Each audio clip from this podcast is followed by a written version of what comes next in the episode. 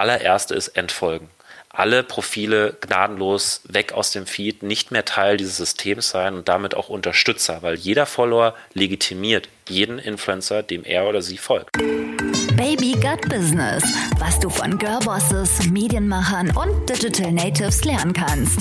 Karrieregeschichten, echte Insider-Tipps und alles rund um Social Media. Mit Ann-Kathrin Schmitz. Es ist Mittwoch und das bedeutet eine neue Folge Baby Got Business. Ich freue mich, dass ihr wieder zuhört. Ähm, was erwartet euch in der heutigen Folge? Die ist sehr tagesaktuell aufgenommen worden. Wir schreiben heute den 13. Mai 2020. Das heißt, Corona-Maßnahmen werden langsam gelockert. Ähm, ich habe die Folge tatsächlich gestern erst aufgenommen, zusammen mit einem Datenanalyst beziehungsweise Gründer einer ähm, ja, datenbasierten Influencer-Analyse-Software die sich InfluencerDB nennt. Und mein Gesprächspartner ist eben besagter Gründer Robert Levenhagen. Und ja, mit ihm habe ich ein kleines ähm, Branchenupdate zum Thema Influencer-Marketing aufgenommen. Also was passiert da gerade? Was ist in den letzten Wochen passiert? Wer hat in der Krise ähm, gewonnen? Wer hat verloren? Marken sowie aber auch Influencer.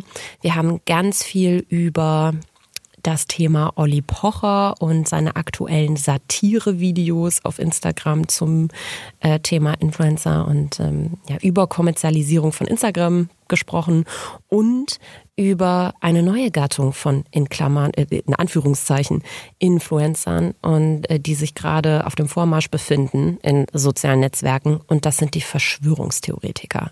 Was man davon halten kann, ähm, was man dagegen tun kann, das habe ich zusammen mit Robert eruiert. Und ähm, ja, ich wünsche euch ganz viel Spaß bei einem sehr inhaltsgeladenen Gespräch, wie ich finde. Es hat mir riesengroßen Spaß gemacht und ähm, ich hoffe, ihr fühlt das beim Hören. Robert und ich kennen uns wirklich schon viele, viele Jahre und ähm, haben auch das ein oder andere Mal schon zusammengearbeitet, unterstützen uns immer gerne bei Projekten und ähm, ja, ich glaube, das hört man auch so ein bisschen beim Gespräch raus, dass wir da sehr locker ähm, und flockig zusammen diskutieren können. Und mir hat es ganz besonders ähm, am Herzen gelegen, dass gerade für diese Folge, bei der es ähm, natürlich irgendwie auch so ein bisschen um subjektive Meinungen geht, ähm, ein jemand dabei ist, der das entlang von äh, ja Zahlen, die nicht lügen können und großen Datensätzen im Zweifel auch belegen kann. Und ja, Deswegen, ich wünsche euch ganz viel Spaß bei dem Gespräch. Ich hoffe, ihr könnt viele Learnings rausziehen. Diese Folge hat natürlich auch wieder einen wunderbaren Werbepartner. Und das ist passenderweise Readly. Und Readly ist, ich werde es nicht wieder sagen, das Netflix für Magazine, weil das sage ich ähm, jedes Mal, wenn ich versuche, das zu erklären. Es ist praktisch ein allumfassendes Online-Angebot, bei dem ihr über 4500 Magazine auf einer Art Flatrate-Basis lesen könnt. Das Ganze kostet 9,99 Euro im Monat normalerweise. Das könnt ihr euch aber mit fünf Freunden praktisch teilen, weil ihr könnt fünf verschiedene Profile anlegen. Das Beste ist aber, wenn ihr auf readly.com slash babygutbusiness geht, könnt ihr das Ganze erstmal zwei Monate kostenlos testen. Wenn ihr euch danach entscheidet, das äh, tatsächlich zu behalten und zu bezahlen, dann könnt ihr das auf monatlicher Basis kündigen. Das heißt, es ist jetzt keine Abo-Falle, die man beim klassischen Magazin-Abo hat, sondern wie gesagt, das ist sehr, sehr flexibel.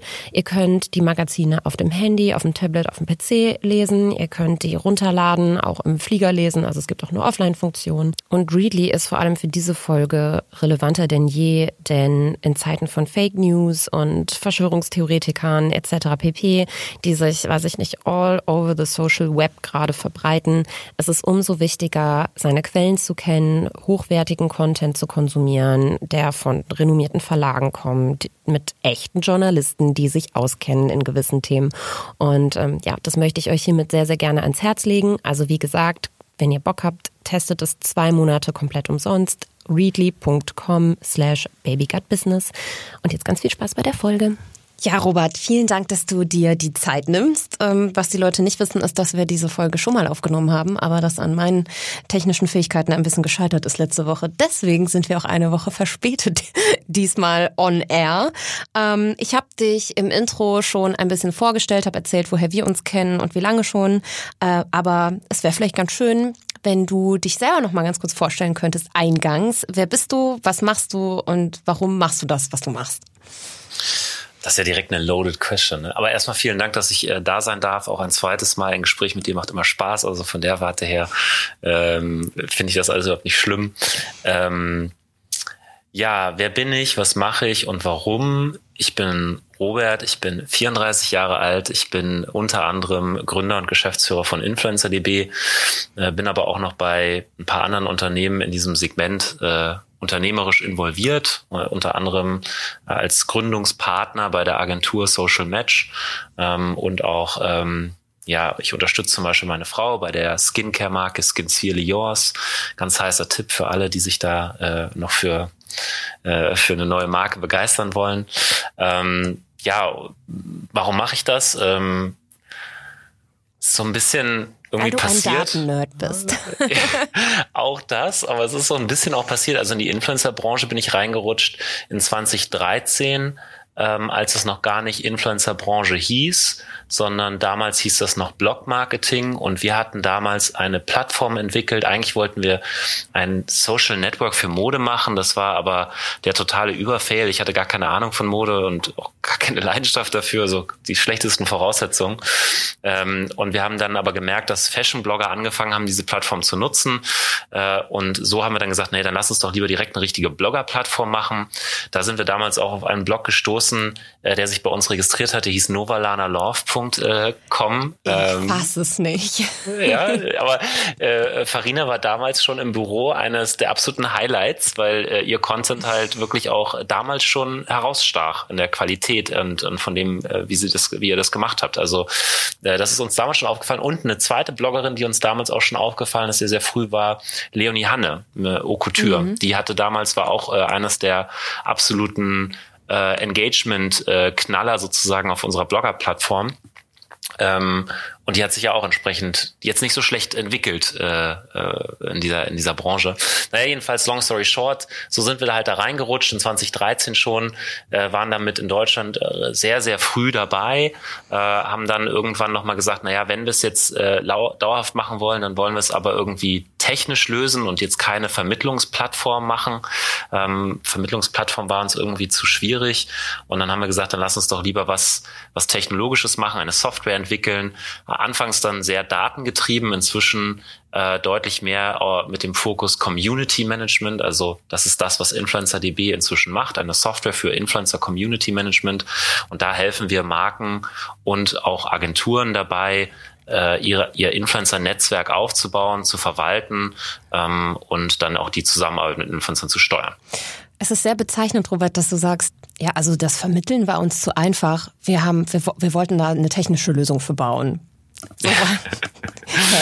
also ja, äh, das sagt viel über dich aus und ähm, deswegen freue ich mich, dass du hier Gast bist, weil ich glaube, aus dieser doch irgendwie datenbasierten Ecke ähm, hatte ich noch keinen hier im Gespräch. Also das ist ja noch eine ganz andere, sage ich mal, Form von Verifizierung von Aussagen, wenn man letztendlich eine Software hat, die ähm, ja das anhand von Zahlen, die eben bekanntlich nicht lügen können, nochmal äh, irgendwie ganz anders belegen kann.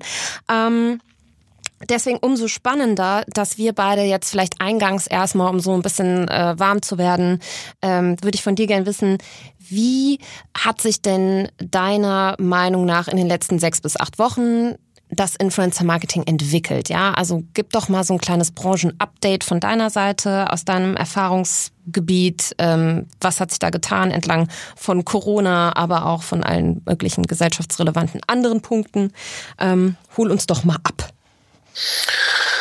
Ja, also da gab es so ein paar Punkte, die wir beobachten konnten. Ähm, einerseits haben wir gesehen, dass die äh, Engagement-Raten äh, mit Beginn des Lockdowns nach oben gegangen sind. Das ist jetzt nicht sonderlich überraschend, weil in dem Moment, wo die Leute nicht mehr rausgehen konnten und sich mit ihren Freunden treffen konnten, war Social Media ähm, für viele äh, noch präsenter, als es sowieso schon im Alltag ist. Mm, und das haben wir dann auch eben, wie gesagt, in, in einer Erhöhung der Engagement-Raten gesehen. Das war relativ flächendeckend.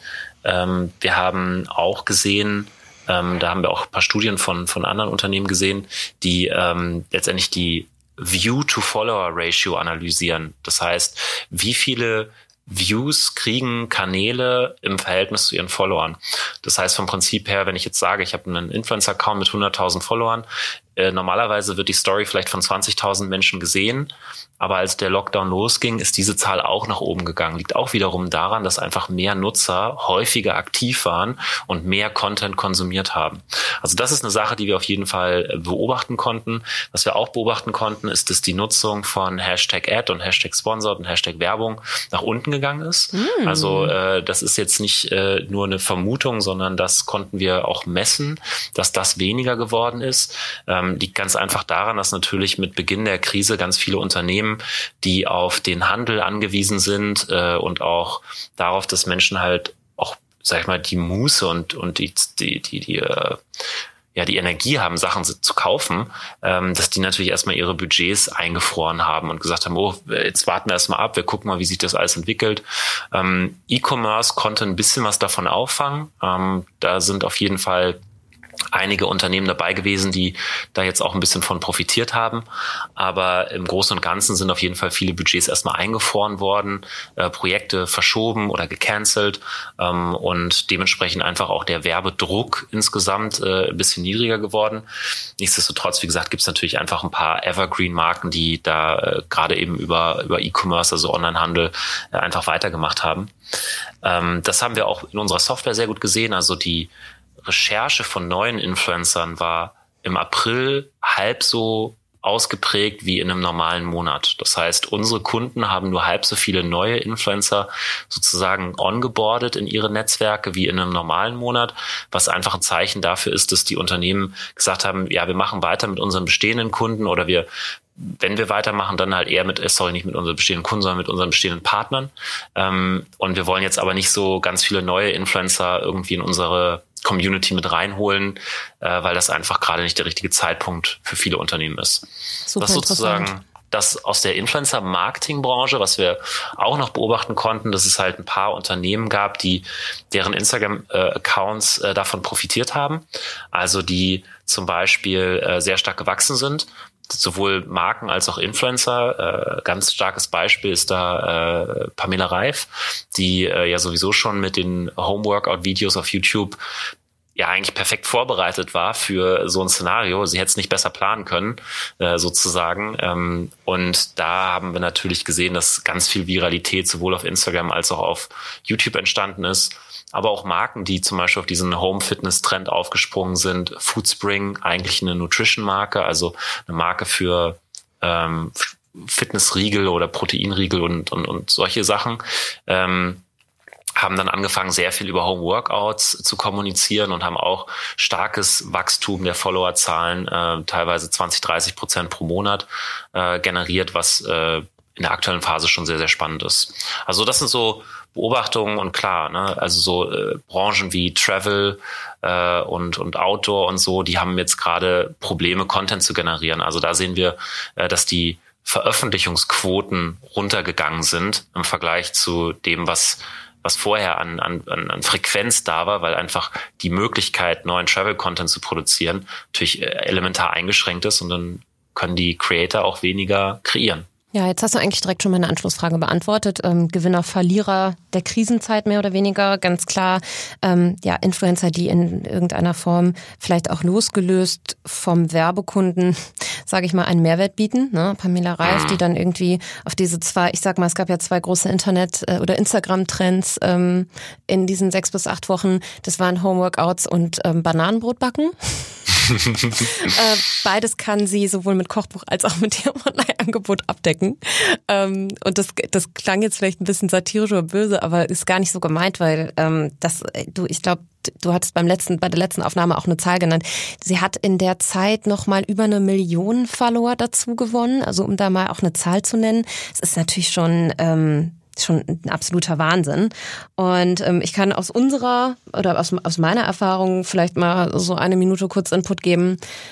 Als das tatsächlich, ähm, als der Lockdown passierte, mh, kann ich nur das bestätigen, was du sagst. Also auch unsere Kunden, unsere langfristigen Partner, auch die kurzfristigen Partner haben alle ihre Budgets eingefroren. Ähm, Out-of-Home-Kampagnen wurden ja teilweise auch komplett gestrichen, weil niemand out of home ist, aktuell im besten Fall.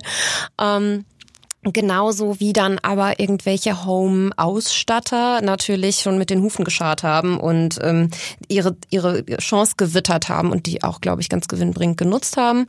Ähm, das heißt, es gibt äh, sowohl einige Gewinner als auch Verlierer. Die ganzen Streaming-Dienste ähm, von Prime bis Sky ähm, haben natürlich mit Sicherheit auch, ich kann natürlich jetzt nicht ähm, von Zahlen sprechen, aber sicherlich auch äh, nochmal ordentlich ins Influencer-Marketing gebuttert.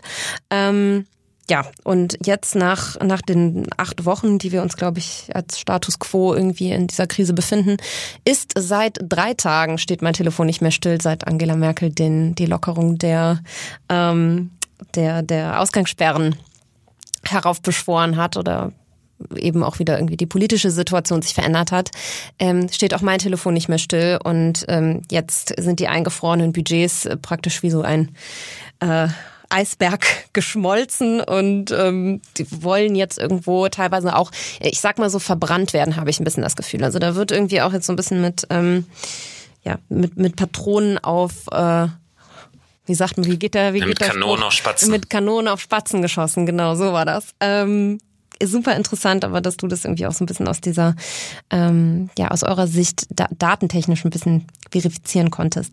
Äh, jetzt hast du ja schon gesagt, äh, Hashtag Ad, Hashtag Sponsored sind runtergegangen. Ähm, heißt das jetzt, und jetzt frage ich bewusst provokant beziehungsweise naiv, ähm, heißt das jetzt, dass äh, Influencer irgendwie äh, Umsatzeinbußen hatten? Ähm, sind die jetzt irgendwie existenzbedroht oder wie, wie geht es denn den Influencern finanziell? Was, wie, wie, was kannst du uns dazu sagen? Puh, da, das ist natürlich eine sehr diverse Gruppe. Äh, da gibt's ja inzwischen Millionen weltweit. Da kann ich äh, schwerlich was zu allen sagen.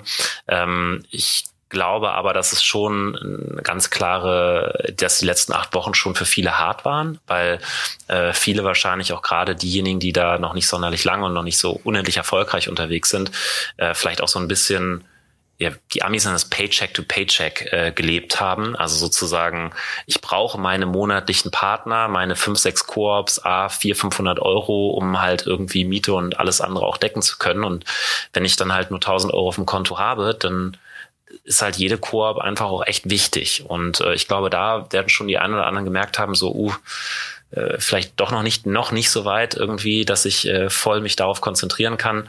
Ich glaube, die größeren und die erfolgreichen, ja, die hatten jetzt halt irgendwie zwei schwache Monate, aber die stecken das halt easy weg.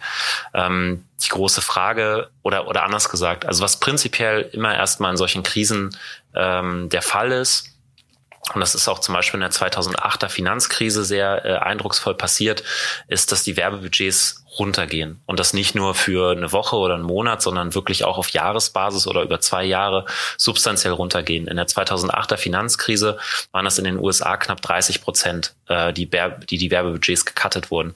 Das liegt einfach daran, dass die Unternehmen in solchen Krisensituationen äh, ihre Liquidität zusammenhalten, Investitionen hinten anstellen. Und wenn sie irgendwo sparen müssen, dann ist Marketing häufig eine der einfachsten Sachen zum Sparen, weil da wissen ja sowieso meistens die Leute nicht ganz genau, was das jetzt bringt oder was das nicht bringt. Und dann mhm. einfach sozusagen einen Fernsehflight weniger buchen, irgendwie ein paar Printanzeigen weniger, ein paar Banner weniger und ein paar Plakate weniger und schon sofort habe ich irgendwie ein paar hunderttausend oder vielleicht sogar ein paar Millionen gespart. Ähm, dafür kann ich halt ein paar Arbeitsplätze erhalten ähm, und das ist für, für Unternehmen natürlich äh, das viel, viel wichtigere äh, Asset, ihre Mitarbeiter irgendwie äh, auch positiv äh, zu, zu halten, was die Stimmung angeht. Dementsprechend ähm, ist das ist das eine ganz klare klare Sache, die bei allen Wirtschaftskrisen passiert und das wird auch hier passieren, denn ich glaube, die Wirtschaftskrise die fängt jetzt eigentlich erst an. Ähm, wir haben jetzt natürlich diesen Schockeffekt gehabt, dass alles irgendwie zu war und äh, dementsprechend die Leute auch äh, gar nicht mehr kaufen konnten.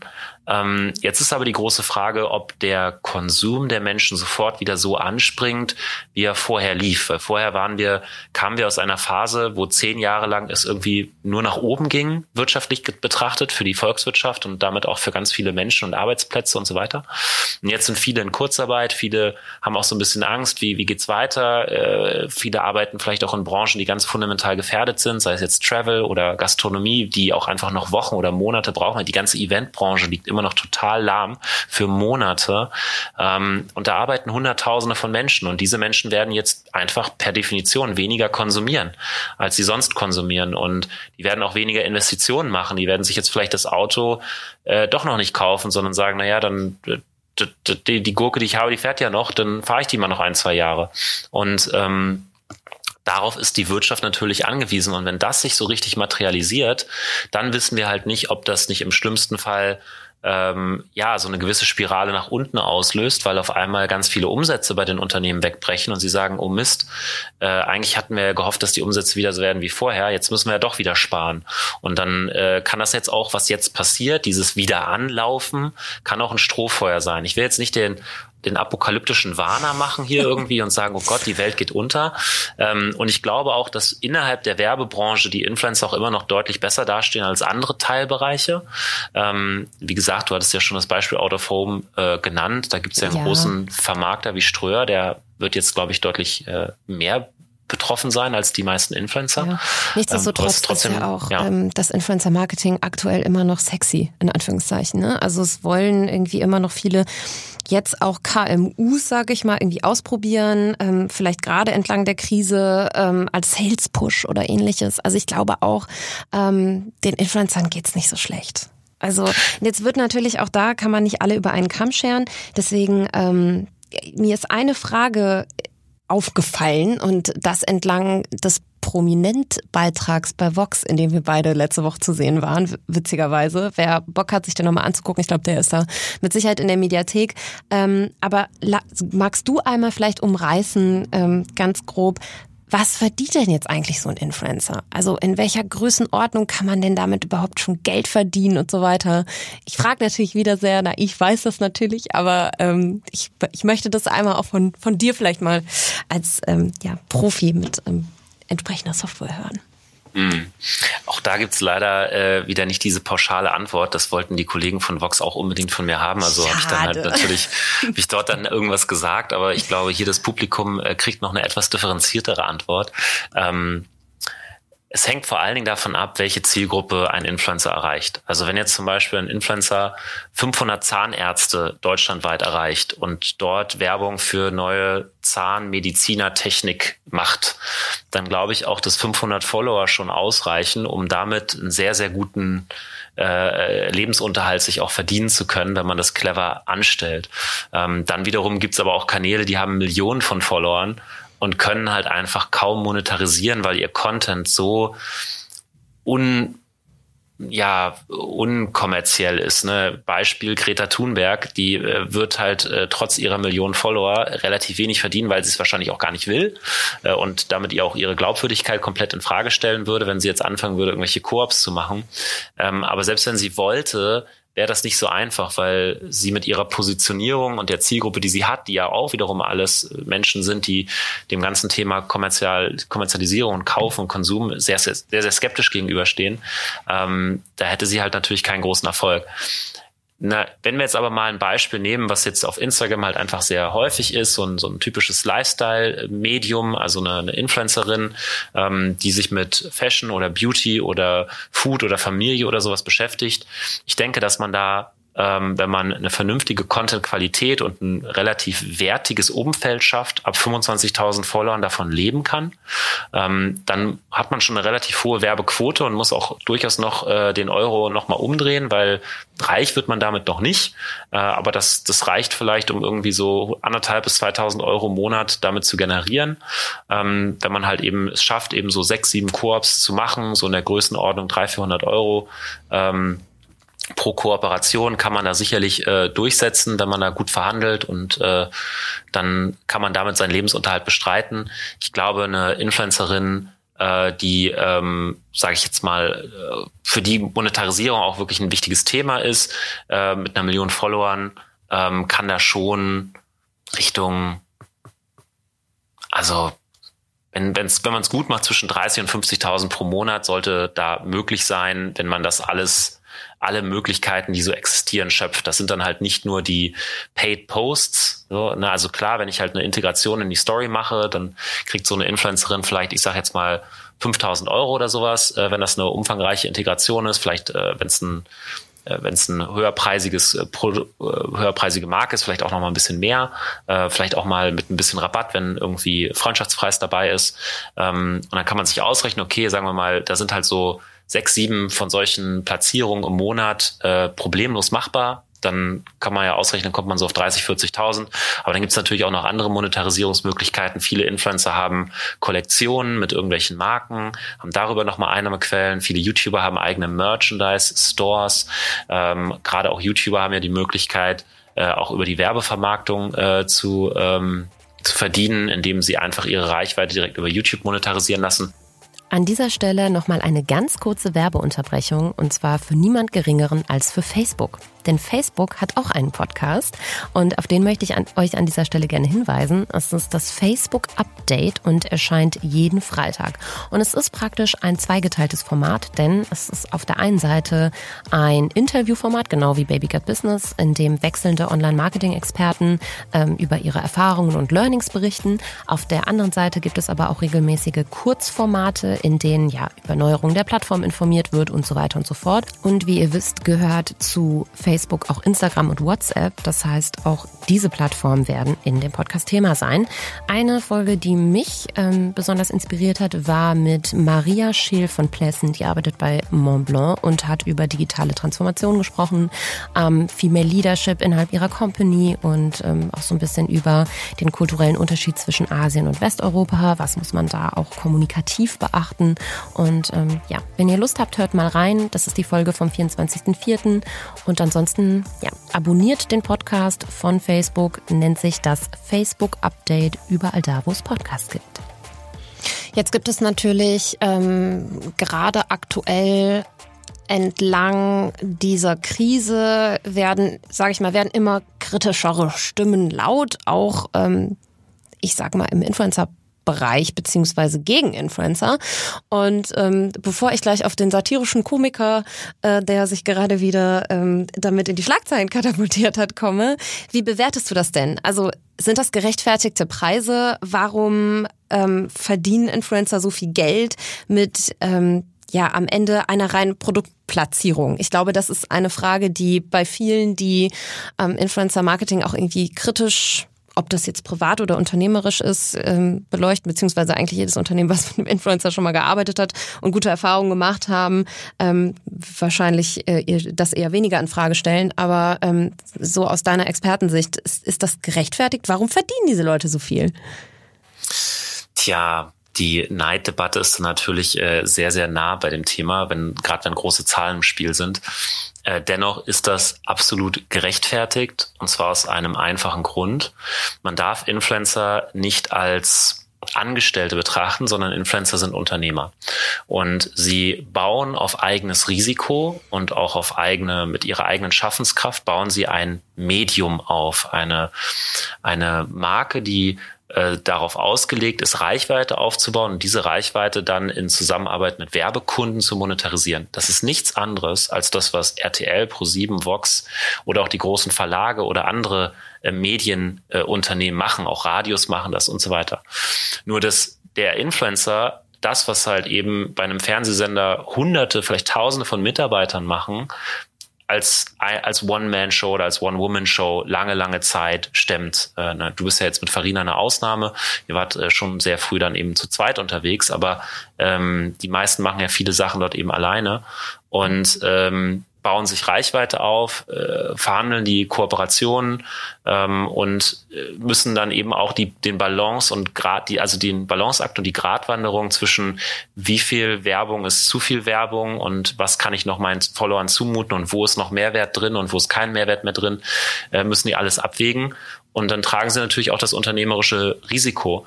Ähm, dass wenn das dann gut geht, dass das unternehmerisch sehr sage ich mal, sehr ergiebig ist, das ist, ähm, das ist so. Äh, und dann verdient ein Influencer für verhältnismäßig wenig Arbeit der eigentlichen Platzierung sehr viel Geld, aber die Arbeit waren ja die Jahre davor, die in den Aufbau dieses Medienassets irgendwie geflossen sind.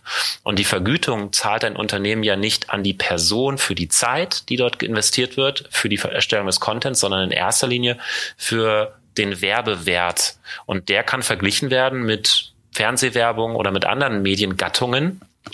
Wird und es ja auch de facto, ne? Also ist jetzt nicht üblich im Influencer-Marketing mit dem TKP zu rechnen, würde ich jetzt sagen. Das war vor, vor einigen Jahren, ganz am Anfang hat man das mal ausprobiert. Ähm, aber das, das wird die, der Maßstab wird ja angesetzt, ne? Ich, ehrlich gesagt machen fast alle Unternehmen rechnen am Ende dann doch wieder auf TKP um. Das ja? wird nur nicht mehr so klar kommen. Ja, ja, 100 Prozent. Also ähm, klar, die reinen Performance-Marketing-Unternehmen, die gucken halt nur auf die Conversions, aber die meisten Unternehmen äh, oder viele Unternehmen haben ja immer noch kaum Online-Vertriebskanäle. Ne? Also äh, von der Warte her, die rechnen schon immer noch äh, in TKPs um und vergleichen ja, das auch. Ich finde das so ein bisschen überholt, weil du kannst dir natürlich die entsprechenden Statistiken vorher ziemlich genau angucken, wenn du die vom Influencer selber einforderst. Nichtsdestotrotz kann auch der Influencer dir die Garantie nicht geben, denn entlang des Instagram-Algorithmus, an dem ständig irgendwelche Stellschrauben äh, gedreht werden, kann es ja durchaus mal sein, dass ähm, dass eben nicht, weiß ich nicht, 50.000 Leute wie vorher vereinbart oder ähm, geschätzt äh, erreicht werden. Ne? Das ist immer so ein bisschen schwierig. Ja, hängt ja auch vom Wetter ab oder von was weiß ich was. Ne? Also äh, wenn jetzt halt äh, eine Story veröffentlicht wird an einem Tag, wo halt einfach keine Ahnung, WM-Finale ist schönes und Deutschland Wetter gewinnt. War. Ja, oder schönes Wetter war. Ne? Ist, ja, ist ja auch einfach so. Dann sind die Leute, jetzt gut Corona außen vor, sind die Leute viel draußen und schauen vielleicht nicht so viel aufs Handy. Und ähm, ja. an einem Tag mit schlechtem Wetter wird halt mehr aufs Handy geschaut. Das ist auch normal, das ist ja mit eingepreist. Also so ein bisschen ein Glücksfaktor ist da schon logischerweise dabei, weil die Preise werden ja in aller aller Regel vorher vereinbart äh, mit Influencern und dann äh, hofft das Unternehmen aufs Beste und der Influencer versucht einen guten Job zu machen ähm, und äh, dann hoffen beide, dass sie irgendwie am Ende dort äh, glücklich da rausgehen aus der Partnerschaft. Ähm, ja. ja, also von der Warte her, das ist, ist aber trotzdem so, dass Unternehmen natürlich Vergleichbarkeit auch mit anderen Mediengattungen wollen, gerade wenn sie den Medien, also den, den Werbewert eines Influencers beziffern wollen. Klar. Es gibt, also aber auch noch andere Faktoren. Ne? Wir fassen also. zusammen, Influencer Marketing ist äh, wesentlich kleinteiliger, als man, glaube ich, von außen manchmal vermutet, beziehungsweise ähm, ja, hängt an vielen Faktoren, die da irgendwie auch vielleicht soziodemografisch oder gerade gesellschaftsrelevant, ähm, was gesellschaftsrelevantes betrachtet werden müssen. Und ja, man kann auch mit kleiner Reichweite ähm, im Zweifel viel Geld verdienen, wenn man denn einen entsprechenden Mehrwert oder eine entsprechende Nische besetzt. Ne? Also die Fragen, die ich gestellt habe, sind nicht pauschal zu beantworten, aber ähm, das hast du trotzdem sehr gut und verständlich gemacht, Robert. Klasse. Ich glaube, das hat ähm, jetzt für viele viele auch mal irgendwie so ein bisschen nochmal einen anderen Blickwinkel auf, ähm, auf diese aktuelle Debatte vielleicht auch geworfen. Denn es gibt ja jemanden, Warte, ganz kurz, ich würde noch eine Sache reinschmeißen wollen, ja, wenn das gerne. okay ist für dich. Ähm, eine Sache, die ähm, sozusagen ein bisschen das konterkariert, was ich gerade gesagt habe, ist, es gibt aber auch Situationen, in denen Influencer für ihre Content Creation bezahlt werden. Das heißt, ähm, manchmal sagen Unternehmen, okay, es gibt hier diesen Influencer, der hat vielleicht irgendwie 15.000 Follower. Die Reichweite spielt für uns keine große Rolle, weil wir sind Adidas oder wir sind irgendwie, wir haben Reichweite. Wir, wir kriegen immer, wir kaufen uns Reichweite über Facebook oder was weiß ich. Aber was uns fehlt, sind spannende Geschichten, sind die spannenden Gesichter und ist halt auch cooler Content. Äh, den können wir uns zwar auch wiederum von irgendwelchen Agenturen einkaufen, mhm. aber da muss ich ihn ja auch erstmal wieder von der Agentur bezahlen. Also muss ich erstmal wieder die Agentur dafür bezahlen. In dem Moment treten Influencer sozusagen nicht oder dass der Wert, den ein Influencer dann liefert, ist nicht in erster Linie die Reichweite, sondern in erster Linie ein Content Piece, ein Video, eine Story, ein Foto, äh, vielleicht ein Text, vielleicht ein E-Book, was auch immer.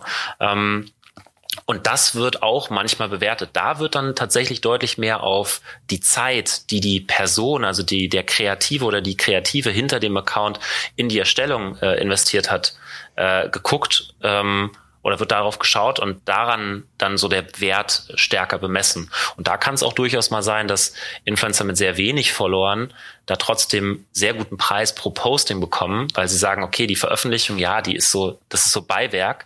Aber was uns eigentlich interessiert, wir wollen das Foto haben. Wir wollen das Foto für unseren Brand-Account. Da haben wir nämlich eine Million Follower als Brand und das passt einfach perfekt in unsere Visualität. Und bevor wir das jetzt hier irgendwie für 4000 Euro bei einer Agentur shooten lassen, mit Model und allem Pipapo, kaufen wir es für 500 Euro bei dem Influencer ein. Ja, oder halt geht wieder diesen Weg über die Agentur, denn da ist mir gerade ein Best Practice eingefallen. Ähm, Jung von Matt machen das zum Beispiel eben für Adidas mit so einer Art Influencer Squad ähm, zum Beispiel sehr, sehr gut, wie ich finde. Also wer wen das weiter interessiert, der kann mal reingucken, weil wir beide sind jetzt schon mit knietief in unserem super nerdy Influencer Talk, habe ich das Gefühl.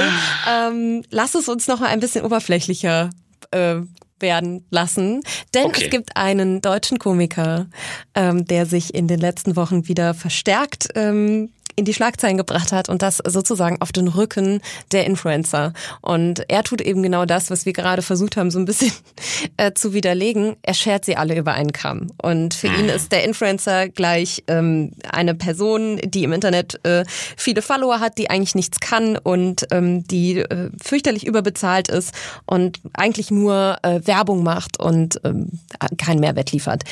Wie bewertest du das? Ähm, findest du das also ich, ne, ich glaube, jeder, der jetzt irgendwie nicht weiß, was, ähm, worüber ich rede, der muss einfach nur kurz auf Oliver Pochers Profil gehen und ähm, sieht dann einen Haufen an Content, IGTVs etc. zu dem Thema.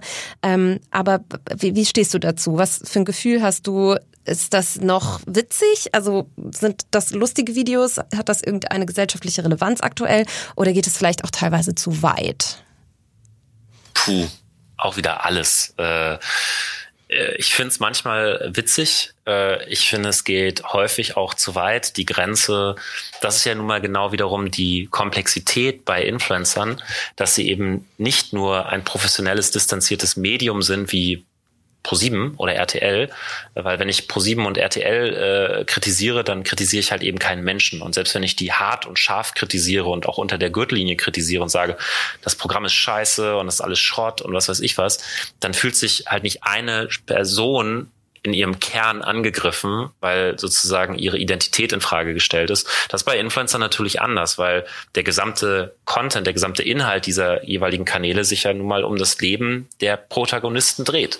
Und äh, wenn ich dann halt sage, die sind, die taugen alle gar nichts, die machen nur Schrott dort und äh, die kaufen sich vielleicht sogar noch ihre Follower oder was weiß ich, dann ähm, äh, wird das halt schon, geht das schon sehr stark auch in Richtung Mobbing. Also von der Warte her, die Art und Weise, wie es passiert, finde ich nicht unbedingt gut und er macht das natürlich mit ganz klarem Kalkül. Es geht ihm ja am Ende des Tages darum, selber wieder Relevanz aufzubauen und mehr Relevanz aufzubauen, Reichweite aufzubauen und das hat er auch sehr erfolgreich gemacht, denn, und das ist vielleicht so für die Branche irgendwo der wichtigste Takeaway, er trifft ganz offensichtlich total einen Nerv. Und äh, diesen Nerv, den er trifft, den haben tatsächlich auch ganz viele Influencer und auch Marken, die äh, mit diesen Influencern arbeiten, auch verursacht. Denn was für mich persönlich so der wichtigste Takeaway ist, äh, Pocher zeigt uns allen, dass in diesem Dreigespann zwischen werbetreibenden Unternehmen, Influencern und den Zuschauern es immer mehr darum ging, was machen die werbetreibenden Unternehmen mit den Influencern und wie können die beiden Parteien davon profitieren.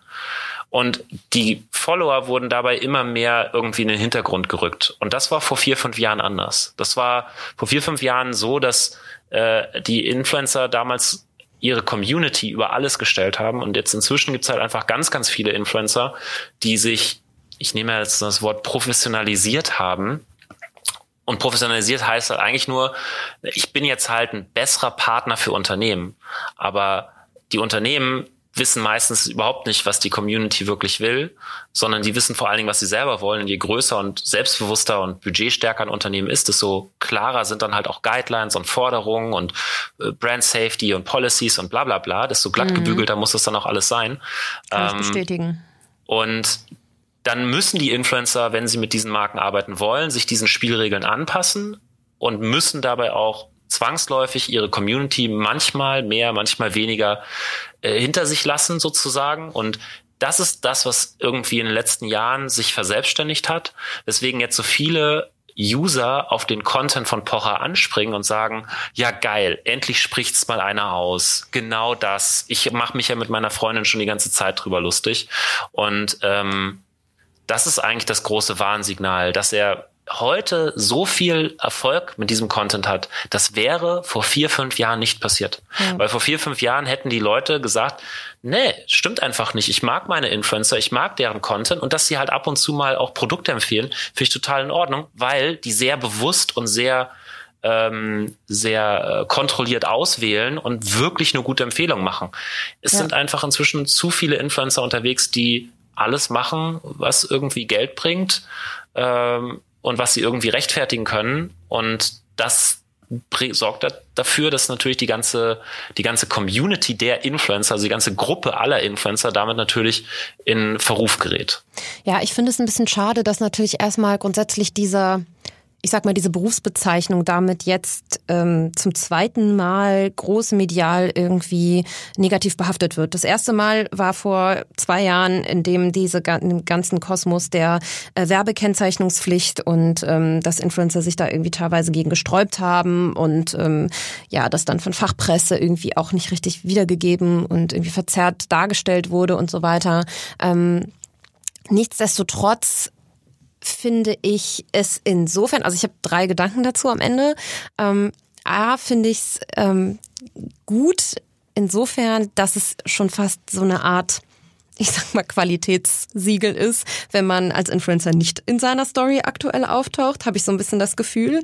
Also ähm, ich mache mir da zum Beispiel mit den Leuten, mit denen ich arbeite, überhaupt gar keine Sorgen, denn ähm, das ist ja auch letztendlich so ein bisschen mein Job, da eine ähm, eben die besagte Professionalität, die du gerade angesprochen hast, zu wahren, aber natürlich auch auf Management-Ebene, sage ich jetzt mal, meine Stimme zu erheben, wenn ich eben die starken, diese strikten Guidelines und ähm, weiß ich nicht, wochenlang Abnahmeschleifen für einen Instagram-Post und eine Story und das ist nichts, Unrealistisches irgendwie auf dem Tisch habe, da mit dem Unternehmen in einen Dialog zu gehen und zu erklären, warum das eben nicht geht. So und ähm, auf der anderen Seite muss man da aber auch mal ganz klar sagen, die Influencer, die da parodiert werden in seinen Videos, sind die, die sehr schnell, ähm, sage ich mal, bekannt geworden sind über ein anderes klassisches Medium und das im Zweifel über TV.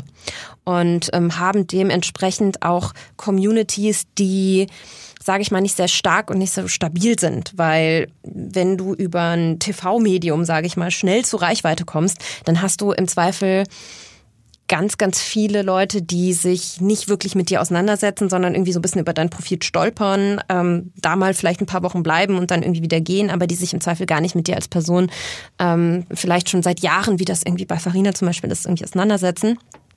Deswegen, also alle äh, Influencer, die da gerade irgendwie ähm, durch den Kakao gezogen werden, sind ich sag mal ganz platt, Ex-Germany's Next Top Models, Bachelor-Kandidatinnen. Ähm, eine, die er ja irgendwie fast in jedem Video jetzt schon so routinemäßig aufs Korn nimmt, ist ja diese Anne Wünsche oder Anna Wünsche, die ich vorher selber gar nicht kannte, die von aus so einem Reality TV-Format, was mir auch gar nicht wirklich was gesagt hat, irgendwie entsprungen ist. Und ähm, ja, auch das ist irgendwie, da kann ich nur so ein bisschen müde schmunzeln oft und denke mir so, ja, aber das ist doch klar. Also aus meiner natürlich sehr professionellen Sicht auf die Dinge oftmals ähm, ist mir ist mir super klar, dass das irgendwie, ähm, dass da nicht richtig professionell gearbeitet wird. Aber ich glaube, dass ähm, ja alleine die Intransparenz, die oft in dieser Branche herrscht und ähm, dadurch, dass diese Influencer auch nicht offen ähm, mit Werbekennzeichnungen zum Beispiel umgehen, ihre redaktionellen und werblichen Inhalte nicht klar genug voneinander trennen, ähm, da so ein bisschen das Vertrauen auch ihrer Communities oder insgesamt der Me Menschen da draußen verspielt haben, oder?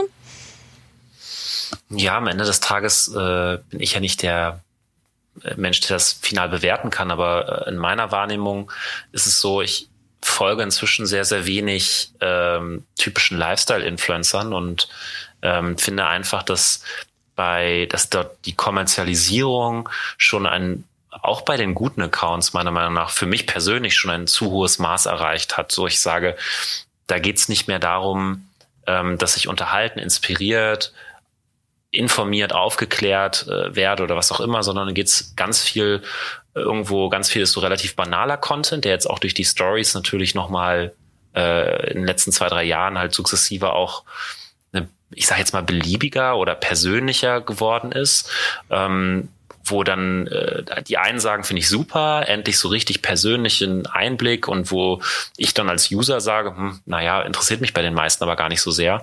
Ähm, oder halt eben werblicher Content. Und dieser High-Quality-Content, der äh, wirklich, den ich inspirierend und auch gut gemacht finde, der findet immer weniger irgendwie statt, so in, in der breiten Masse betrachtet. Da gibt's natürlich Ausnahmen. Und äh, dementsprechend hat sich mein Feed da über die Jahre auch verändert. Ähm, aber nichtsdestotrotz äh, ist, wie gesagt, um jetzt vielleicht nochmal den, den, den Bogen zu spannen, ähm, ist es natürlich trotzdem so, dass die Art und Weise halt einfach äh, nicht in Ordnung ist und äh, einfach die meisten Influencer mit, oder sagen wir es so, das, was du angesprochen hast, fand ich einen sehr wichtigen Punkt.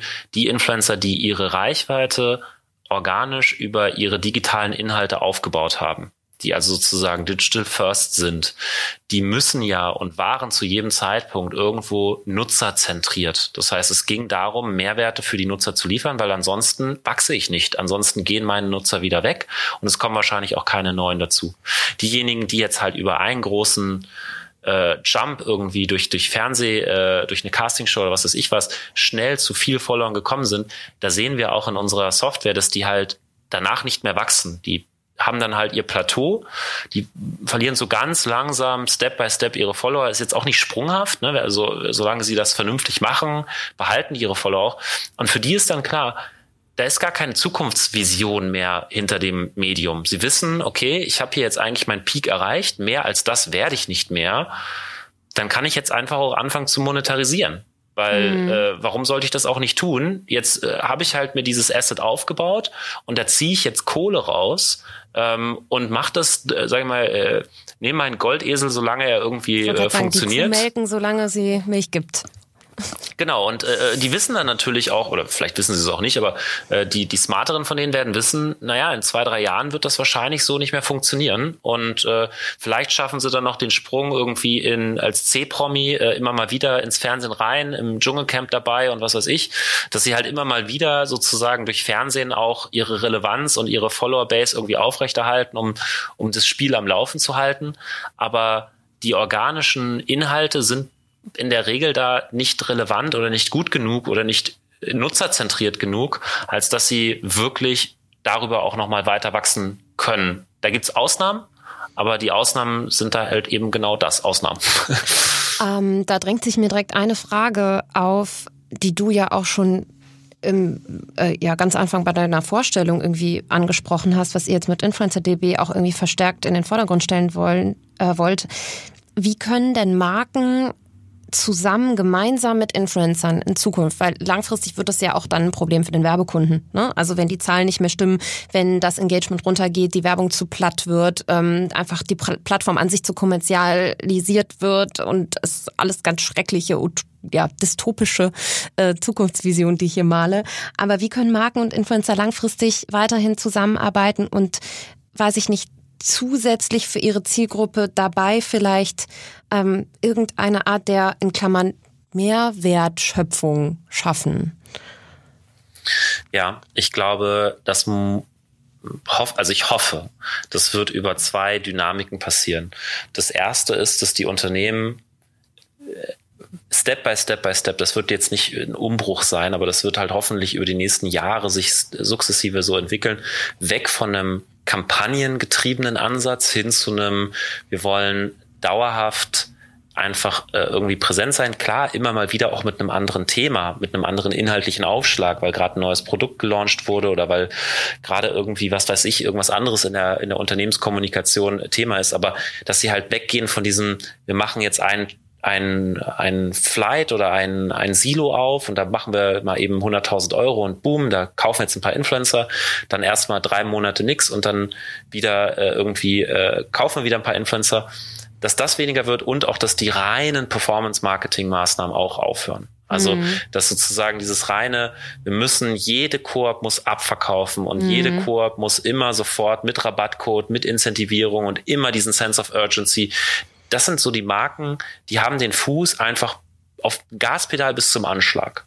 Und das geht eine Zeit lang gut, ähm, aber irgendwann macht dein Motor einfach nicht mehr mit. Ich glaube, dass diese zwei Sachen weniger werden und was was das dann sozusagen um, im Umkehrschluss für die Influencer bedeutet, dass die Influencer ihre Zielgruppen wieder mehr ins Zentrum ihrer Betrachtung stellen und nicht den Werbekunden wichtiger sehen als ihre Community, sondern dass die Influencer sagen, das Einzige, was mich so richtig wertvoll macht als Unternehmer, ist meine Zielgruppe, ist meine Community. Wenn ich meine Community zu sehr melke, zu sehr irgendwie bombardiere mit penetriere Sachen, mit Werbung, penetriere ja. mit Werbung, bombardiere und whatever, dann werde ich mir selber mein eigenes Grab schaufeln. Das heißt, diese zwei Dynamiken zusammen sorgen dann hoffentlich dafür, dass es um authentische Beziehungen geht, ähm, dass es darum geht, dass Influencer die Sachen empfehlen, hinter denen sie wirklich stehen und dass ja. sie dafür dann auch fair vergütet werden. Und dass es nicht sozusagen ist, naja, ich muss jetzt die Marke empfehlen, weil das ist die einzige, die mir, die bereit ist, mir Geld zu geben. Also mache ich es halt, weil ich muss ja irgendwie Geld verdienen. Ähm, und Hello, Buddy. Ja, ich möchte jetzt keinen Namen nennen, aber. Entschuldigung, ähm, ist mir so rausgerutscht. ich, ich, also ich kenne das Team von Hello Buddy und äh, die machen auch viele Sachen unglaublich gut. Äh, das äh, will ich äh, überhaupt nicht in Abrede stellen, aber gleichzeitig ist es natürlich äh, schon so, dass dort halt der Werbedruck sehr, sehr hoch ist. Ja, und, und der, äh, ähm, metaphorische Fuß ist. auf dem Gaspedal, den du schon angesprochen hast, auf jeden Fall. Ähm, ja, aber da ähm, gibt es ja ganz viele Marken. Ja, das ist ja, Daniel Wellington hat das jahrelang nicht anders gemacht. Die aus Sweden auch, aber deswegen haben wir unter anderem auch die Zusammenarbeit beendet, weil ja, ich darf da gar nicht so viel drüber reden wahrscheinlich. Aber ähm, doch, also das ist für mich immer spätestens managementseitig, wenn Farina nicht ähm, dann interveniert und sagt, doch, Anni, das ist aber irgendwie aus den und den Gründen ein wirklich tolles Produkt oder ich stehe da weiterhin dahinter oder was auch immer, ähm, ist es spätestens ab dem Punkt für mich dann ähm, eine Marke, die aus unserem Portfolio zum Beispiel rausfliegt. Aber mhm. so viel nur dazu. Ähm, ein anderes Thema, beziehungsweise ein weiterer Vorwurf, der auch entlang dieser Olli Pocher-Geschichte immer lauter geworden ist wieder oder sich ähm, eine Frage, die sich wahrscheinlich viele da draußen schon öfter gestellt haben. Ähm, kaufen denn viele große Influencer auch Fake-Reichweiten ein? Also sind Fake-Follower ein Problem? Stimmt das, was Olli Pocher da vielen Accounts, ohne jetzt irgendwie Namen zu nennen, ähm, vorwirft? Und ist das irgendwie ein Problem? Kannst du das jetzt so als Datenanalyst ähm, beziehungsweise Datennerd, den ich ja hier mal äh, im Podcast habe, äh, B oder wieder, wieder widerlegen? Also auch hier wieder gibt's verschiedene Aspekte. Das ganze Thema Fake-Follower war in 2017 echt ein Riesenthema weil damals ging der Hype so richtig los und die ganzen Influencer, die dort kamen, keiner kannte die. Also die waren ja alle irgendwie neu, nur die Menschen, die sich schon lange irgendwie äh, mit der Szene beschäftigt haben und lange auch schon äh, bestimmten Influencern gefolgt sind, kannten dann halt und konnten so ein bisschen zumindest bei in ihrem Dunstkreis die Spreu vom Weizen trennen. Aber für die Unternehmen, die dann vielleicht auch zum Beispiel über Internationalisierung in neue Märkte reingehen wollten, war es unmöglich, da von außen zu sehen, wer kauft und wer kauft nicht. Und damals haben das auch verhältnismäßig viele gemacht, weil Instagram damals auch noch sehr, sehr wenig dagegen getan hat. Ja. Ähm, das ist jetzt in den letzten Jahren deutlich mehr geworden. Also es ist für die Bot-Anbieter inzwischen deutlich schwerer, ihre Dienste dort weiterhin aufrechtzuerhalten. Ein paar nehmen weiterhin den Kampf auf. Ne, das ist ja so ein äh, ständiges Katz-und-Maus-Spiel. Instagram ändert irgendwas, die Bot-Farmen reagieren und passen sich an und haben dann irgendwelche Handy-Farmen äh, irgendwie in China oder weiß der Geier wo, äh, wo sie dann irgendwie tausend Handys nebeneinander haben und dann steht da wirklich jemand davor und drückt halt immer auf Like und auf Follow, ähm, äh, damit sie sozusagen möglichst äh, menschliches Verhalten irgendwie äh, simulieren. Ja. Ähm, also das gibt es schon noch, es ist aber inzwischen deutlich weniger und es ist, es war zu keinem Zeitpunkt, insbesondere in Deutschland, so, dass die großen Accounts also die großen meine ich jetzt wirklich mit vielen hunderttausend Followern, flächendeckend dort gekauft hätten oder im großen Stil gekauft hätten. Ähm, das war in Deutschland vor allen Dingen deswegen nicht möglich, weil eine Million Follower in Deutschland schon echt ein krasses Alleinstellungsmerkmal waren und noch immer noch für, also wirklich immer noch eine krasse äh, ja. Zahl sind.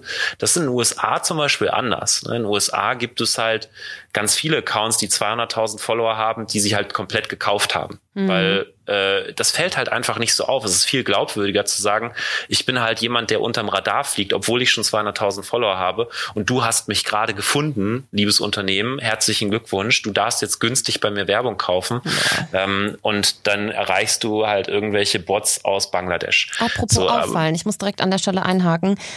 Ja. Ähm, weil es ja kein reiner B2B-Podcast ist hier, sondern ähm, wie erkenne ich denn zum Beispiel auch als Nicht-Unternehmen, was jetzt zum Beispiel vielleicht nicht Zugang zu InfluencerDB unter anderem hat, ähm, als Laie, der jetzt irgendwie durchs, durch Instagram äh, surft oder scrollt, ähm, ob jemand Follower gekauft hat oder nicht. Also ne, auch für, für aus Follower-Perspektive ist das ja eine interessante Frage, ne, die sich auch mhm. sicherlich viele stellen. Ja, also eine Sache ähm, ist zum Beispiel, wenn die, wenn ich merke, irgendwie ein Instagrammer, dem ich folge, hat irgendwie, ich sage jetzt mal eine Zahl, hat 100.000 Follower und das ist relativ stabil und auf einmal ist irgendwie so ein Sprung da und es sind auf einmal so 140.000. So, hm, also ist die Person jetzt irgendwie im Fernsehen, ist der Kanal im Fernsehen irgendwie genannt worden oder hat irgendwie andersweitig großartig Werbung bekommen, um sozusagen diese neuen Follower zu generieren oder äh, wo kommt das eigentlich her?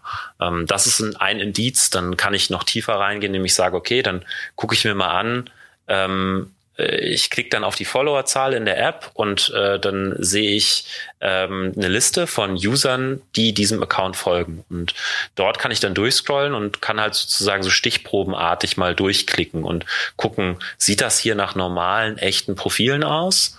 Äh, da sind zum Beispiel auch viele Profile einfach privat, weil die meisten echten Profile sind inzwischen privat auf Instagram, ähm, haben aber trotzdem irgendwie einen Avatar und haben ja trotzdem einen Username, der irgendwie mir sinnvoll erscheint oder sind das alles so autogenerierte Accounts, äh, wo ich das Gefühl habe, irgendwie, das kann ich mir nicht vorstellen, dass da ein echter Mensch dahinter steht.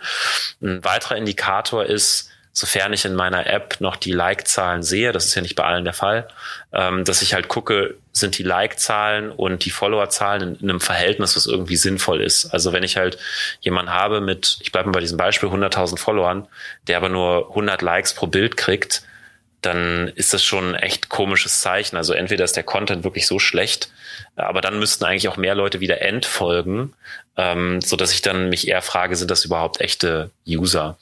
Ähm, das sind sozusagen die typischsten Follower-Kauf-Indizien, die ich von außen sehen kann. Mhm. Es gibt noch andere Betrugsmaschen. Also es gibt zum Beispiel ähm, die Betrugsmasche, dass man, dass das Influencer sich so gegenseitig in so kleinen Hilfsgruppen organisieren und sich dann gegenseitig ja. ganz tolle Kommentare schreiben. Loop-Gewinnspiele. Ähm, Loop-Gewinnspiele. Ja, ich meine, das würde ich nicht mal unbedingt sagen, dass das Betrug ist. Das ist eher so. Nee, aber das ist, das riecht doch ganz, also jetzt werde ich sehr böse, aber das riecht für mich immer nach Verzweiflung und nach Profit-Follower-Gier so ein bisschen. Also das sind irgendwie Leute, die es aus eigener, aus eigenem Mehrwert diese Follower-Zuwachs nicht schöpfen können. Und da muss ich immer so ein bisschen die Nase rümpfen, sag ich jetzt mal vorsichtig. Ja, Aber also die, die, Daten, die Daten sagen da ein bisschen was anderes. Also es gibt da durchaus, die haben diese Loop-Giveaways durchaus mal äh, uns genauer angeguckt.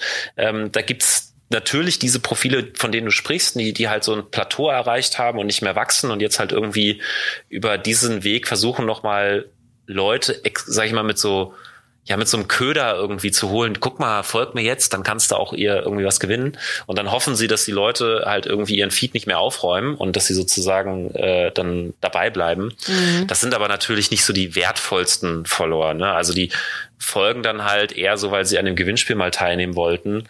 Ob die dann halt hinten raus sich wirklich die Stories reinziehen und anfangen, dort eine Beziehung auch zu dem jeweiligen Influencer aufzubauen, ist mehr als fraglich. Also äh, das ist halt eher so, das ist so der Grund, weswegen ich persönlich dem so ein bisschen kritisch gegenüberstehe. Es gibt aber auch viele Influencer, die sowieso schon gut wachsen und die sozusagen diese Giveaways nutzen, um noch schneller zu wachsen, weil sie halt sagen, ja, ich will noch schneller diese magischen Grenzen erreichen. Und ich finde das jetzt nicht verwerflich, aber für die Werbekunden ist das schon jetzt nicht der, sind das nicht die besten Follower, würde ich mal sagen.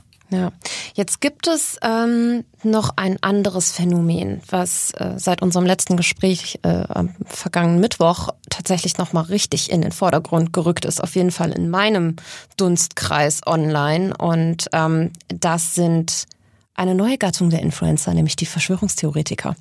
Und ähm, die ja auch aktuell ich sag mal, Gewinner der Krise sind im Sinne von Reichweitenaufbau, organischem Reichweitenaufbau, ähm, die ganz verstärkt natürlich dazu aufrufen, deren Inhalte zu teilen, ne, damit äh, unter dem Deckmantel, äh, dass es ganz wichtig wäre, die das Volk irgendwie aufzuklären über ja mehr als fragwürdige Theorien. Ähm, aber was ich beobachtet habe, dass da auch ja durch große Influencer oder reichweitenstarke Influencer sowas, solche Theorien beziehungsweise solche Personen noch unterstützt oder befeuert werden.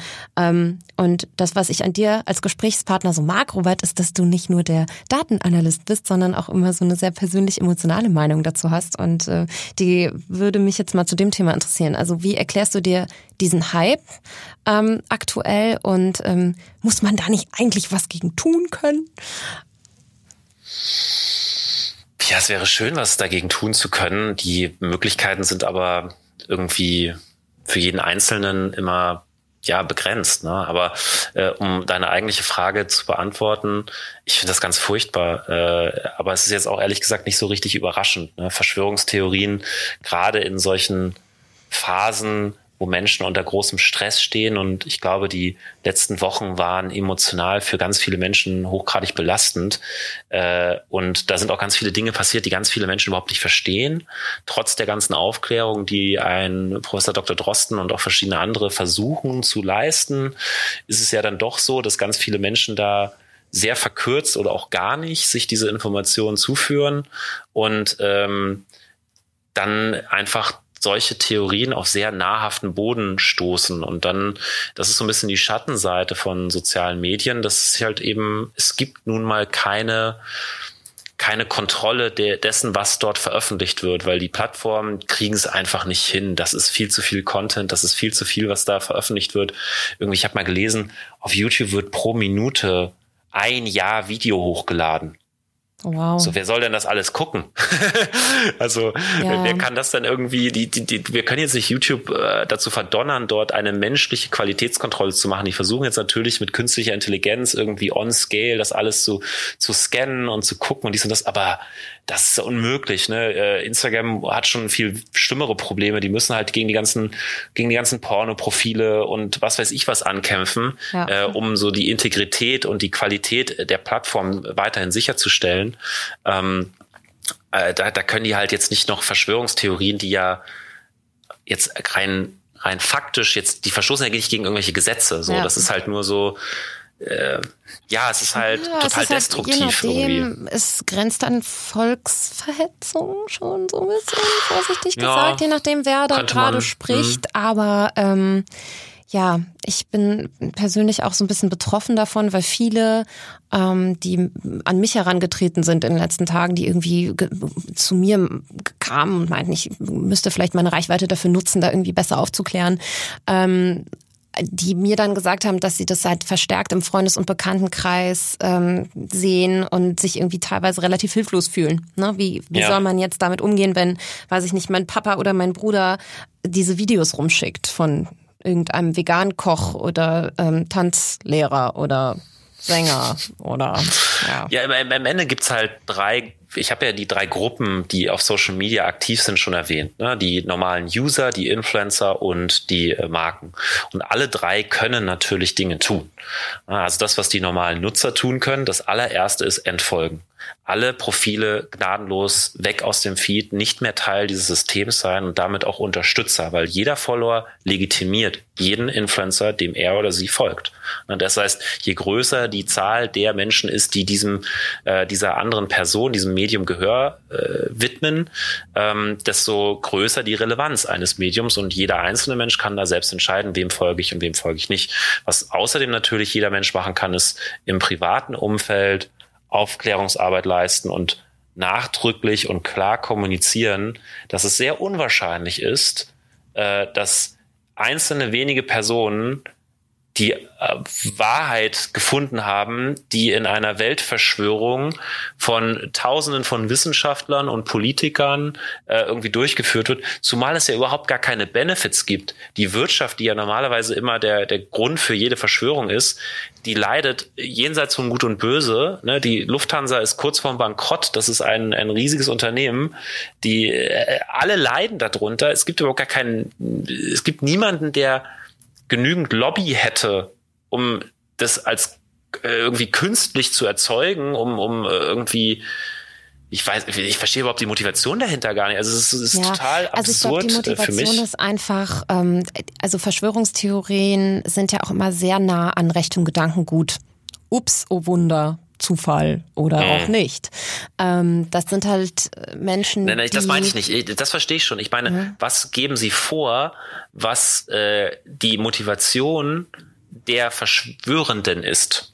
Ich glaube, das ist ähm, die, diese diese ungewissen Zeiten beziehungsweise das äh, die die Verunsicherung der Bevölkerung ähm, entlang ihrer eigenen privaten Situation, das hast du eigentlich auch schon ganz richtig gesagt. Genau, das nutzen sie aus, aber um sich selber ähm, damit einfach äh, ihre eigene jetzt platt gesagt, Machtgeilheit zu befriedigen, beziehungsweise ihren Drang der Selbstdarstellung und ähm, ja, der, ja, aber was ich meine ist, wie ist die Argumentationskette?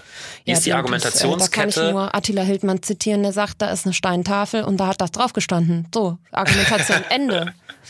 Verlinke ich mal den Tweet dazu im, äh, in der Infobox hier, der ist perfekt. Also jeder, der irgendwie was braucht für seine Verwandten, die da vielleicht oder Freundeskreis, der da irgendwie immer noch ähm, ja, nicht, sich nicht ja, aufgeklärt aber vielleicht nochmal zurück, zurück zu dem, was ich gerade gesagt hatte. Also das ist das, was die User machen können und was die Influencer machen können und was ich mir da noch viel, viel mehr wünschen würde, ist, äh, und da muss ich Spider-Man zitieren oder den Spider-Man-Film, mit großer Macht kommt große Verantwortung. Und jeder Influencer hat Macht, Reichweite, Reichweite ist Macht. Die Nazis haben äh, vor dem Zweiten Weltkrieg durch Aushebeln der Presse und der Medien es geschafft, die gesamte Nation irgendwie zu brainwashen, weil sie damals noch volle Kontrolle über Medien hatten. Das geht heute nicht mehr. Es gibt nicht eine Instanz, die volle Kontrolle über Medien hat. Dafür sind sie viel zu dezentral, weil du machst einen Podcast mit mir und äh, du unterliegst nur deiner eigenen Kontrolle und ich unterliege auch nur dem, was ich selber für richtig halte, was ich hier preisgebe und dann veröffentlichst du das und dann fertig so. Ne? Also wir, wir unterliegen ja keiner Zensur. Ähm, von der Warte her ähm, sollten Influencer diese Macht, die sie dort haben, auch tunlichst mal für sinnvolle Sachen nutzen. Und ja. äh, das ist halt eine sehr sinnvolle Sache, dort Aufklärungsarbeit zu leisten und den Menschen ganz klar zu sagen, Leute, Wissenschaftler und Politiker haben nicht das Interesse, uns irgendwie unsere Grundrechte wegzunehmen und äh, irgendwie die, die, die CDU und SPD, die große Koalition, hat kein Interesse, ein totalitäres äh, Regime irgendwie hier aufzubauen. Das ist so absurd, wie es nur sein kann, ähm, äh, das irgendwie zu denken. Aber die Leute äh, drehen halt irgendwie, glaube ich, durch äh, aufgrund der aktuellen Situation und äh, greifen nach jedem Strohhalm. Ja. So, und vielleicht noch, um den Gedanken abzuschließen, Entschuldigung, äh, was die dritte Gruppe machen kann, was die Marken machen können. Alle Influencer auch qualitativ screenen und wenn da halt eben Influencer dabei sind, die sich da äh, für solche Dinge hingeben, die einfach aus den Programmen cutten. Die Agenturen haben da auch Verantwortung, müssen sagen, ey, wir können solche Influencer nicht den Unternehmen empfehlen, wenn die so hohl sind, dass sie das irgendwie ungefiltert äh, hier in die Welt posaunen und ihre Macht halt einfach überhaupt nicht sich ihre Macht und ihres Einflusses nicht bewusst sind. Robert, du hast es auf den Punkt gebracht. Ich habe schon fast ähm, ein bisschen Gänsehaut, weil du hast jetzt wirklich alle abgeholt da draußen. Ich glaube, jetzt ähm, sind alle Anspruchsgruppen, die auch diesen Podcast hören, ähm, ja, im Bilde darüber, was sie tun können. Und äh, mir war das ganz, ganz wichtig, das heute hier in dem Kontext einmal anzusprechen und ähm, fühle damit ähm, ja meinen äh, ja, meine Aufklärungsanspruch äh, hiermit erfüllt. Also bitte, bitte, bitte verinnerlicht das, was Robert gerade gesagt hat. Das haben wir übrigens nicht abgesprochen. Er wusste nicht, dass die Frage kommt. Ähm, trotzdem perfekt geantwortet. Wahnsinn. Da könnten jetzt aber schon wieder die Verschwörungstheoretiker sagen, ja. Ja, aber ihr wurdet ja von, ähm, äh, von Spotify ja oder von Apple Podcast bezahlt, dass ihr das jetzt sagt. Disclaimer, genau. nein. Ich werde von, ich hab, bin noch, hab von Spotify noch nie Geld gesehen. Nicht für eine Und ich einzige habe von Folge. Anni auch noch nie Geld gesehen. Sie hat nur von uns Geld gesehen. Und trotzdem greife ich hier den Gratisinhalt noch bei dir ab. Ich freche, äh, ich freche und das zweimal. fast Journalistin. Der stimmt und das zweimal. Oh Gott. Naja, ähm, ich glaube, wir haben auch eigentlich schon alle thematischen Schwerpunkte, die ich mit dir äh, durchsprechen wollte, einmal aufgegriffen und ähm, wunderbar äh, diskutiert. Eine abschließende Frage noch äh, für mich an dich, ähm, da wir das jetzt teilweise ja auch so ein bisschen schwarz gemalt haben. Ähm, wie ist deine Prognose für den Rest des Jahres? Ähm, lohnt es sich noch in Influencer-Marketing zu investieren? Ähm, und wenn ja, in welche Oberfläche und in welche Plattform? Ja, ist es irgendwie weiter Instagram, TikTok? Sind das Mikro, Makro? Ne, du kennst die Trends ja alle. Ja, äh, puh, auch da, also ja, prinzipiell Influencer-Marketing wird nicht mehr weggehen, ähm, sondern ganz im Gegenteil wird in den nächsten zehn Jahren weiter wachsen. Das liegt daran, dass die Art und Weise, wie Medien funktionieren jetzt einfach anders ist als früher. Ne? Ich habe es ja gerade schon ein paar Mal gesagt.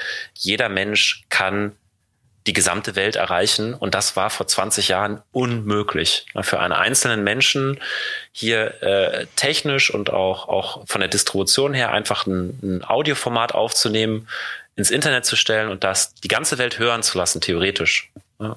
Jetzt will jetzt nicht jeder unseren Podcast hören, aber ähm, ja, aber fast die ganze Welt. Ähm, ja, also das, das ist halt einfach phänomenal und das wird nie wieder weggehen. Und das führt dazu, dass sozusagen die klassischen Medien sich mehr und mehr auch wiederum spezialisieren auf bestimmte Use Cases, sei es jetzt Journalismus oder eben so High-End Entertainment-Formate wie opulent produzierte Filme oder große Events oder ich weiß nicht, Sportveranstaltungen und so. Das wird halt logischerweise immer bei großen Organisationen bleiben, weil da ja einfach viel äh, Geldpower irgendwie dran hängt, aber so diese Content-Snacks, diese, das kurzweilige Entertainment, das wird halt einfach ganz, ganz viel über Influencer gehen und das wird auch nie wieder weggehen. Von der Warte her werden da auch immer Marken und immer mehr Marken äh, dieses Thema aufgreifen. Dementsprechend lohnt es sich auch weiterhin da reinzugehen. Was da ganz spannend ist, jetzt muss ich aufpassen, dass ich nicht zu theoretisch werde, ähm, beim Influencer-Marketing haben die Unternehmen ganz, ganz viel Einfluss darauf, ob sie gut, gute Ergebnisse einfahren oder nicht.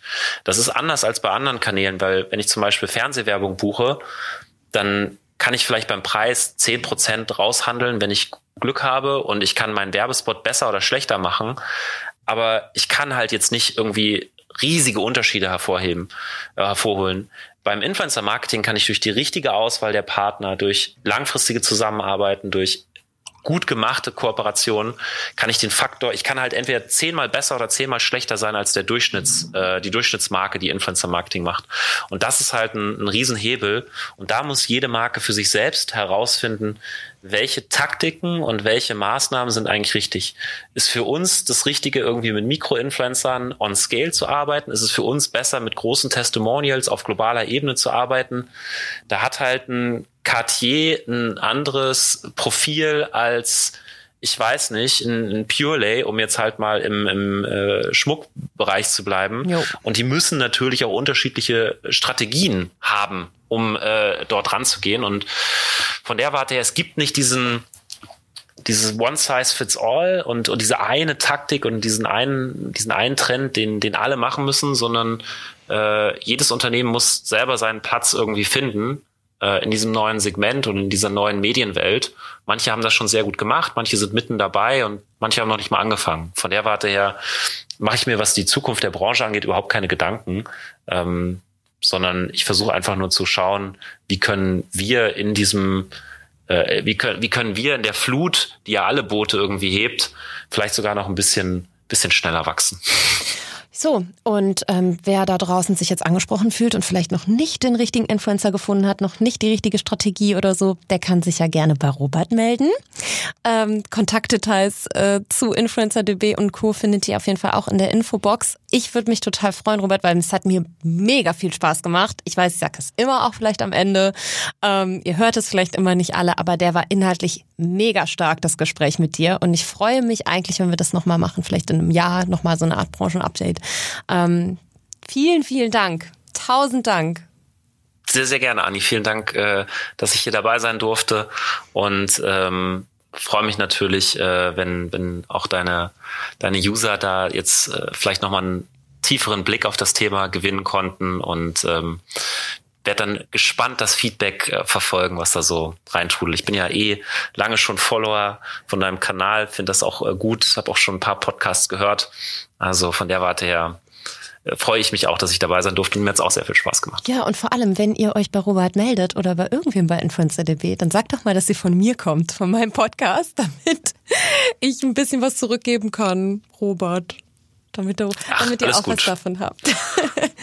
ja, vielen, vielen Dank nochmal und ähm, ich hoffe, dass euch das geholfen hat. Auch hier am Ende nochmal der Hinweis falls ihr da Gedankengut herausgezogen habt für euch, was ihr vielleicht auch für andere Menschen aus eurem Umfeld, ob das jetzt beruflich oder privater Natur ist, einmal dahingestellt habt, dann ähm, hilft es mir, mit meinem Podcast zu wachsen, wenn ihr das teilt, ob das jetzt über eine Insta-Story ist, ob ihr das abends bei einem Weinchen bei einer Freundin irgendwie mal ähm, fallen lasst oder oder oder. Also ähm, Mund-zu-Mund-Propaganda hilft mir, dieses ähm, ja immer noch umsonst Wissensformat für euch irgendwie weiterzuführen. Und ähm, ja, damit verabschiede ich mich. Das war Werbung in eigener Sache. Tschüss.